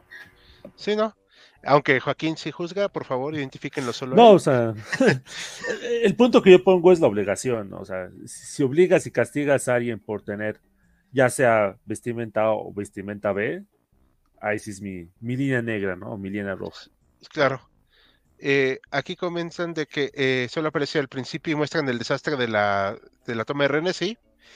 La guerra con más tipos de guerra que ha habido, no sé si te refieres a la de Irán-Irak o a, a todo el desastre que hubo logístico detrás, que pues, es un tema aparte. Eh, nos preguntaban cómo fue el exilio de Khomeini en Francia, Egipto. Bueno, si quieren lo digo rápidamente para avanzar. Este, el tipo anduvo tocando puertas en todos lados, por eso decía yo entre broma y broma, pues parecía perro corrido. O sea, porque en todos lados estaba siendo presionado a los gobiernos para que no estuviera. En Egipto iba, estaba relativamente cómodo, eh, con lujos y todo, pero eh, recibieron presiones también de los, go- del gobierno iraní y había complots de asesinato. También en, también en Irak estuvo y también lo obligaron. Ah, sí, sí, también. Ay, por cierto, Saddam Hussein eh, le ofreció a- en su momento al Shah matar al Ayatollah, no le hizo caso y bueno, ya sabemos lo que pasó. Este, se fue luego grande. a Francia, que obviamente hubo protestas, porque pues ya saben, el Shah era un sanguinario, etcétera. Llegó a las Bahamas también porque no lo quiso recibir Thatcher. en el Reino Unido. Luego terminó dando tumbos aquí en Cuernavaca. eh, donde se fue a Estados Unidos a recibir este, atención médica con una visa humanitaria. Ya estaba muy mal, por cierto, ya estaba él en situación desesperada de su enfermedad. Luego llegó a Panamá, donde se enteró de un complot de asesinato. Y luego llegó a este otra vez a Egipto, donde ya por fin murió. Ya, por fin ahí dijo ya, aquí me muero, porque de verdad el hombre viajó mucho en poco menos de dos años que vivió después de la revolución, o poco de un año y medio, o sea, fue muy poquito lo que sobrevivió, pero terminó siendo repudiado y ya no pudo regresar a su país de, de origen ni en ni post-mortem, porque no lo van a permitir. O sea, Sí, hasta que caiga el régimen, no se permitirá. Ah, la de, sí, aquí se refieren Irak, Irán. ¿Y cuál es la opinión? Esta sí va para Joaquín, del manejo de la economía del régimen actual. Porque independientemente de las sanciones, lo que queda de la economía puede manejarse mejor o peor. El trato de las mujeres en Irán, no espero que en Arabia Saudita, aliado favorito de Occidente, eso también es muy cierto, pero, ¿Cierto? Pero pues ahora sí que creo que en Arabia ya habían acordado que las mujeres sí son mamíferos, ¿no? O sea, ya andaban en ese tema. No, no es broma. No, bueno, eh, sí, es que sí, son un poco. Es que, ah, bueno, son muchas cosas, ¿no? Breve, breve este recuento, ¿no? Arabia Saudita es una bomba a punto de explotar, bueno, no a punto de explotar, pero que, que está en lo contado, ¿no? O sea, en, en unos años ese, ese país va directamente al precipicio. Irán está en una situación más o menos parecida a la de Arabia Saudita, es una eh, economía más o menos petrolera, pero que sí se, ha diversificado más, o sea, tiene, o sea, no, no todo en su, país depende de petróleo, especialmente porque pues, no pueden venderlo, o por lo menos no podrían venderlo como a ellos les gusta. Tienen, de hecho, una de las poblaciones mejor, eh, con mejor este, eh, calidad universitaria, o sea, tienen más, más bien mayor cantidad de universitarias, pero también es cierto que a las mujeres este, se les impide mucho el acceso al trabajo. Entonces, esto también, pues básicamente estás, te estás cortando a ti mismo, estás cortando la, la mitad este, de, la fuerza laboral que puedas tener, porque no les das permiso a las mujeres para que puedan trabajar como este pues, co- co- como, como podrían este, aportar dinámica, dinámicamente a la, a la economía. El mayor freno político que ahorita que tiene Irán no es el embargo, es importante, pero no es el embargo. El mayor freno político que tienen ahorita es la Guardia Revolucionaria y la Ayatollah y todo el aparato que está a su alrededor. Eso es, lo que está este, deteniendo. Podría parecer que es simplemente una cuestión política eh, o, social o civil o jurídica, todo eso, pero eso también termina afectando y de manera muy importante a la economía iraní. Por eso decía al principio, ¿no? Irán tenía todo para ser Corea del Sur. Y ahorita, pues, mientras sigan así las cosas, no, no, no, van, a, no van a llegar a eso. Oye, pero pues las risas no faltaron, ¿no? Sí. Dice, a que lo que se refieren es guerra relámpago de trincheras, gases, guerra de ciudades, Sí. oleadas humanas. Sí, de hecho es muy triste la guerra Irán-Irak por muchos factores que ahorita pues, Sí, es, es tristemente una guerra que prácticamente pues, el mundo desconoce, como que dice, ah, ¿a poco eso pasó? No sabe qué es la mayor parte de la gente, pero sí, o sea, hubo ataques con gas, hubo este eh, guerra de montaña, hubo ataques aéreos, o sea, hubo de todo, y, y la mortandad fue impresionante, y mártires corriendo en campos minados. ¿cierto? También. Sí, o sea, si, si las estrategias de Rusia les parecen nefastas, no están tan lejos de lo que se ha hecho en, hace unos 40 años. Eh, Duró ocho años la guerra, ¿verdad? De Irán, sí. No equivoco. cuando yo nací todavía le quedaba un año. Así que, imagínense ya, o sea, sí, sí, fue mucho tiempo, ocho años. Sí. O sea, o sea, Sí, es ¿cómo que- mucho. La Segunda Guerra Mundial te duró menos. Ay, mm, me acuerdo cuando en Persepolis lo mencionan, eh, me acuerdo que dicen, pues fueron ocho años para nada, de, de Sí. pura, de muerte de cientos y de mil, miles de, de personas. Sí. Eh, dice aquí una cuestión Moreno Sánchez José. La diferencia entre Irán y Arabia Saudita es que en Irán solo el régimen explotará, mientras que en Arabia Saudita el país colapsará. ¿Sí? Bueno, lo segundo, lo del este, país va a colapsar Arabia Saudita, sí. El problema con Irán, de que el régimen colapsará, es de que, pues, este, dudo mucho de que se quieran ir solos. Ah, no. O Eso es definitivo. no, no, no, no, no van a, este, a, a dejarse morir solos. Entonces yo creo que es el problema que tienen ahorita los iraníes. Y lo, lo vimos el año pasado y todavía parte de este año. Sí, eh, antes de darle también la palabra a Lorenza y metiendo mi cuchara. eh, algo que dijiste de la guardia y del ayatollah es que ellos controlan prácticamente toda la economía. Son capaces de dinamitar todo para no dejar que se quede nada en pie. No lo dudo ni un segundo. Y, y tienen el ejército, o sea, o sea, tienen su propio ejército y, es- y está mucho mejor entrenado que el ejército iraní. Ujú. Así que este no, no, no se ve bien la cosa para Irán haciéndole de Nostradamus, pero yo desde ese tiempo he estado leyendo poco a poquito de Irán. Es un país que me parece que se ha estado quedando más y más aislado y que no se ve ni para dónde pueda jalar, la verdad. O sea, sí, no, no sé, digo, ¿ustedes qué opinan? Para ir concluyendo. Pues sí, está difícil. Yo creo que lo mejor es este, es una- en un arranque de optimismo desbordado, es de que, pues quepa la cordura en- entre su clase dirigente. Habrá que ver qué pasa cuando se muera este Yamenei, que es ahorita el Ayatollah. ¿Quién, quién sabe quién le va a seguir? Porque pues fue un clon de, de Khomeini. Ujú, Y ya está bien viejo. Sí, ya. Sí, pues ya tiene como ¿qué? 30 años gobernando, ¿no? A- aquí ento- comentan, eh, ¿por qué dicen que la invasión, porque no es una guerra, a Rusia, digo, de Rusia a Ucrania, recuerda lo que pasó entre Irán y Irak por las oleadas? Y las estrategias que dice uno, ¿es en serio? Perdón, ya. Ah, aquí preguntan, ¿qué forma está enfrentando, lo, bueno, el ayatollah, la economía? Ajá. Pues para empezar, creo que lo, más importante es de que dejan a una parte muy importante de la población fuera del mercado laboral, las mujeres. Y son mujeres que muchas de ellas están muy, capacitadas, que tienen educación universitaria, que podrían meterse en una ingeniería o algo por el estilo, pero precisamente por las cuestiones de la policía moral les está, les está prácticamente prohibido integrarse al mercado laboral. Y aparte, pues toda la represión que hay, pues eso pues termina afectando la, la forma en la cual se desarrolla la economía de un país. O sea, la represión no, no sale gratis, ¿eh? Sí, claro. Optimismo, dice, necesito un milagro divino, sí. Sí. Este, Lorenza, perdón, no te dimos la palabra, disculpa. Perdón, es que nos. Ahora sí. Disculpa. Ay, pues no, pues sí, yo creo que, pues no sé, yo también veo co- como tú que Irán ya es una cosa como muy aislada, o sea, ya está, ya está muy aislado. Y, y, no sé, y ya, y, y siento, eh, y siento que, pues como que de alguna manera volvió, como que volvió al mismo ciclo cuando empezó la revolución islámica, eh, o cuando empezó la República Islámica más bien, con Khomeini.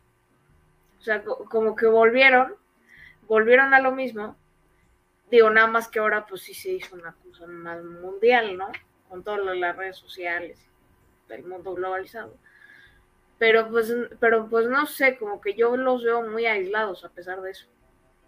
Entonces, no, no sé, ya no sé, no, no sé ya para dónde va. Aquí nos comentan que los ayatolas no son clones, son figuras muy distintas. Bueno, probablemente hay algunas similitudes que, que no he contado, ¿no? Pero quizás efectos prácticos creo que no, no cambió mucho el gobierno. O sea, Sí. Pues es que sigue, pues es que sigue todo, ¿no? Que si la policía manda moral, las mujeres tapadas, no pueden entrar al mercado laboral.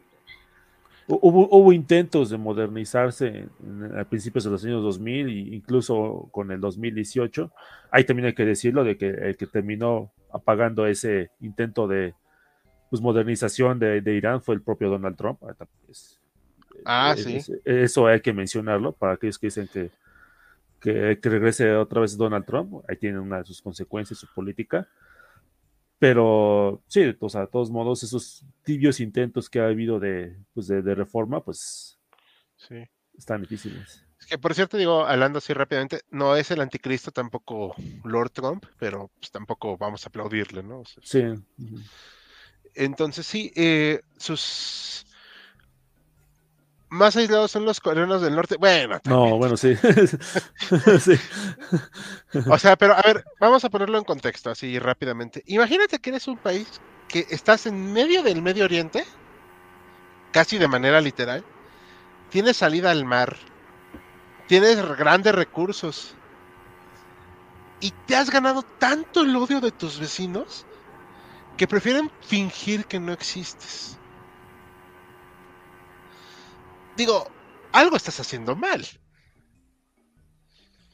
O sea, ¿no? ¿Cómo ven? Sí, ¿no? Y además hay que mencionar que el petróleo iraní no es como el mexicano. Es relativamente fácil de extraer, o sea, no, no es tan caro como el mexicano. Pues ahí tiene una palanca más grande de desarrollo. Que pues México realmente que digamos que país petrolero, pues no es mucho, pero bueno, es otra cosa. Ajá. Lorenza. Pues, pues sí, o sea, pues sí, o sea, yo creo que un poco se lo, se lo han buscado un poco. Eh, o sea, porque ya están, están solos. Están solos, pues ya, como tú dijiste, se ganaron el odio de sus vecinos. Y digo, y a lo mucho la gente que viene, las potencias extranjeras que se les acercan es por conveniencia, ha sido por conveniencia.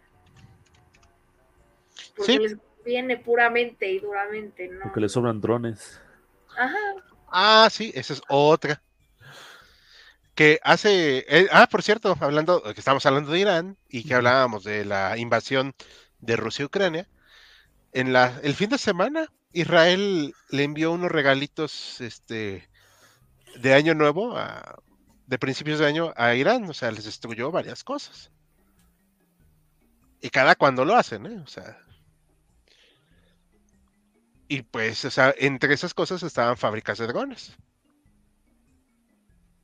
Digo, Entonces ya no le sobran. ya no le sobra. ¿no? Eh, aquí dice, eh, conociéndome en la historia, ¿por qué no China adopta a Irán como un aliado comercial para una ruta hacia Europa que sea alterna de Rusia? Mm, Pues de es- hecho, buena parte del petróleo que saca China es de, de Irán. O más bien, buena parte de la producción de petróleo iraní va a China. Lo que no consumen dentro. Pues cre- creo que es su, su- su mejor este, mercado internacional, creo, ¿eh? Ahora también los chinos no pagan también como Estados Unidos o como los, este, los europeos. Sí. Exacto. Ah, sí, esa es otra cosa, que muchos hablan de muy fácilmente que Rusia puede, puede comerciar con China. Ajá. Sí, ¿no? Eh, Construir un oleoducto de. Rusia a China no es fácil. Sí, aquí comentan que eh, fue un revolucionario Khomeini. No, no era Khomeini, un revolucionario. Eh, la idea de República Islámica en contra del chiismo tradicional fue algo muy novedoso. ¿Novedoso? Por el contrario, Khamenei era un líder religioso menor, por eso lo eligieron. Pues sí, pero, Bueno, a lo mejor se refiere a novedoso de República Islámica, ¿no? pero ya existía eso, ¿no? No, pero eran monarquías, ¿no? O no sé, me estoy yendo. O Según sea, por yo- ejemplo, en- según yo, fue la primera república islámica, porque antes, o sea, Habían sido, vuelta. habían sido monárquicas, eran No, gobiernos monar- monárquicos. exactamente monarquías islámicas. ¿qué no que- Pakistán es una república islámica? Perdón, digo, no. No, pero no es, eh, o sea, el, aunque no, no, no, este, o sea, no, no tiene el peso ahí el Islam que tienen este, en, en- en Irán. Ahí lo que, lo que manda en Pakistán es el ejército. Y el ejército este, no, no es exactamente una copia de- de- del Islam. Ahí, es el ejército en Pakistán.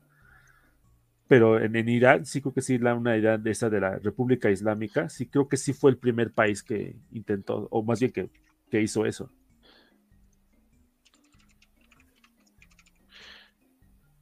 Y sí, a lo mejor, creo que sí lo de Jamenei, creo que fue el, este, que dijeron eso de que fue porque tenía un perfil bajo, ¿no? Sí, Pero, ajá, porque de hecho creo que había otro eh, anterior a Jamenei que sí como que tenía otras ideas, que, pero como eran más moderadas, pues al final fue tumbado. Es que Sí, el- creo que el Shah lo tumbó. No me acuerdo cómo se llama, pero sí. Es que el régimen de cada cierto tiempo. Ajá. Sí, o sea, cada, cada cinco años, si no me recuerdo, es cuando se elige un presidente. Se puede reelegir una vez, que normalmente es lo que pasa. Y también creo que se elige la, este, la- el- el- los, los- diputados o no, no seguro cómo se llaman. Creo que son más o menos elegidos más o menos libremente. Pero el problema es de que, para empezar, si quieres ser candidato a la presidencia, tienes que obtener la aprobación de todo el colegio islámico, o no sé cómo sigue, todo eso que está ahí en Qom, que es donde, vi- Ujú. con- donde vive el ayatollah. El ayatollah no vive en Teherán, vive en Qom, que es una ciudad este, muy, que tiene un significado religioso muy importante para los chiíes. Y si, o sea, normalmente pues, el presidente es como que pues, el, el secretario, ¿no? El que está ahí de los mandados, ¿no? Si en algún momento quiere imponer una este, pues, política muy novedosa y el ayatollah no está de acuerdo, lo para. Sí, sí, por eso es el líder supremo. Aquí nos dicen que el mundo chiita en general apoya a Irán, sí, pero no es el grueso. O sea, tú me comentas aquí. Perdón, ajá. Bu- Bueno, Siria creo que sí, Sí, Siria sí. Siria sí apoya a Irán. Pero pues Siria, bueno, Sí, ahorita está pero, pero para, ¿no? para el estado en el que está ahorita Siria, no está en posición de hacer nada. Ah, bueno, y Igual- también, y, y también Irak está- es casi un no país también ahorita. sí. eh, aparte hay que recordar que pues Estados Unidos está metido hasta el tuétano en Irak, o sea. ¿Y qué, qué piensa Bashar, Bashir al-Assad de Irán? Oh, pues, ha de pensar muchas cosas, porque es su aliado, ¿no? Sí. O sea, simple y sencillamente, pues son aliados, pero en cuanto le deje de convenir, los vota. Seguramente. Claro, pues es que No, no lo veo cerca, pero son por conveniencia, yo eso es lo que digo. Yo sí lo Ah, sostengo. Ah, ok, ya nos corrigen acá que la República Islámica lo dice Reza Aslan. Ah, ok, bueno, tío, es que estábamos, no me acordaba si ya existía una... No, Indonesia tampoco fue República Islámica, ¿verdad? no, creo que no, ¿eh? No, Ok. Bueno, si no, algún, día dictadura militar, tengo entendido. sí, si algún día encontramos otra República Islámica, digo, pero de eso que darle también dotes de creatividad enorme a Khomeini, pues, pues, al final es un dictador teocrático. Sí, pues tampoco hizo cosas fuera de lo común en dictadores. O sea, no más le faltó el, no sé, ser como Pol Pot y ya. Le faltó tiempo, le faltó tiempo. No, más Claro, porque le- estaba tan chavo. sí, no, aparte le llegó encima Irak y pues había que ocuparse de ese Sí, molestia. sí, también. Pero bueno, eh, ¿les parece ya concluimos? Este, Sí. ¿Algo más que quieran decir para cerrar? No, pues este. Pues gracias por atendernos el día de hoy. Muchas gracias. Eh, Lorenza, Pues muchas gracias a todos por escucharnos, escuchar a nuestro choro y nuestra discusión. sí. Ah, y también se nos este, escucha un tal Bruno. que Ah, sí. examen. Es que era su tema. Que propuso el tema. ¿Era hoy su examen o era mañana? Es hoy. Hoy. ¿Es hoy? ¿Ahorita o no? ¿O están en la No, bueno, yo espero que ya haya salido.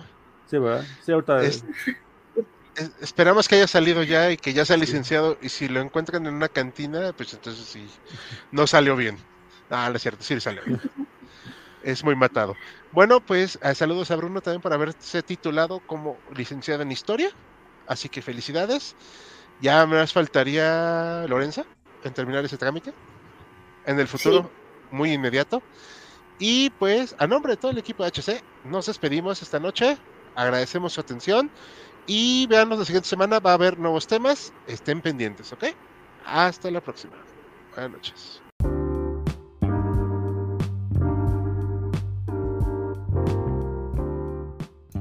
Gracias por acompañarnos en otro episodio de Jaquecas Históricas, el podcast oficial de HC Historia Contemporánea. Te invitamos a sintonizarnos en el próximo capítulo.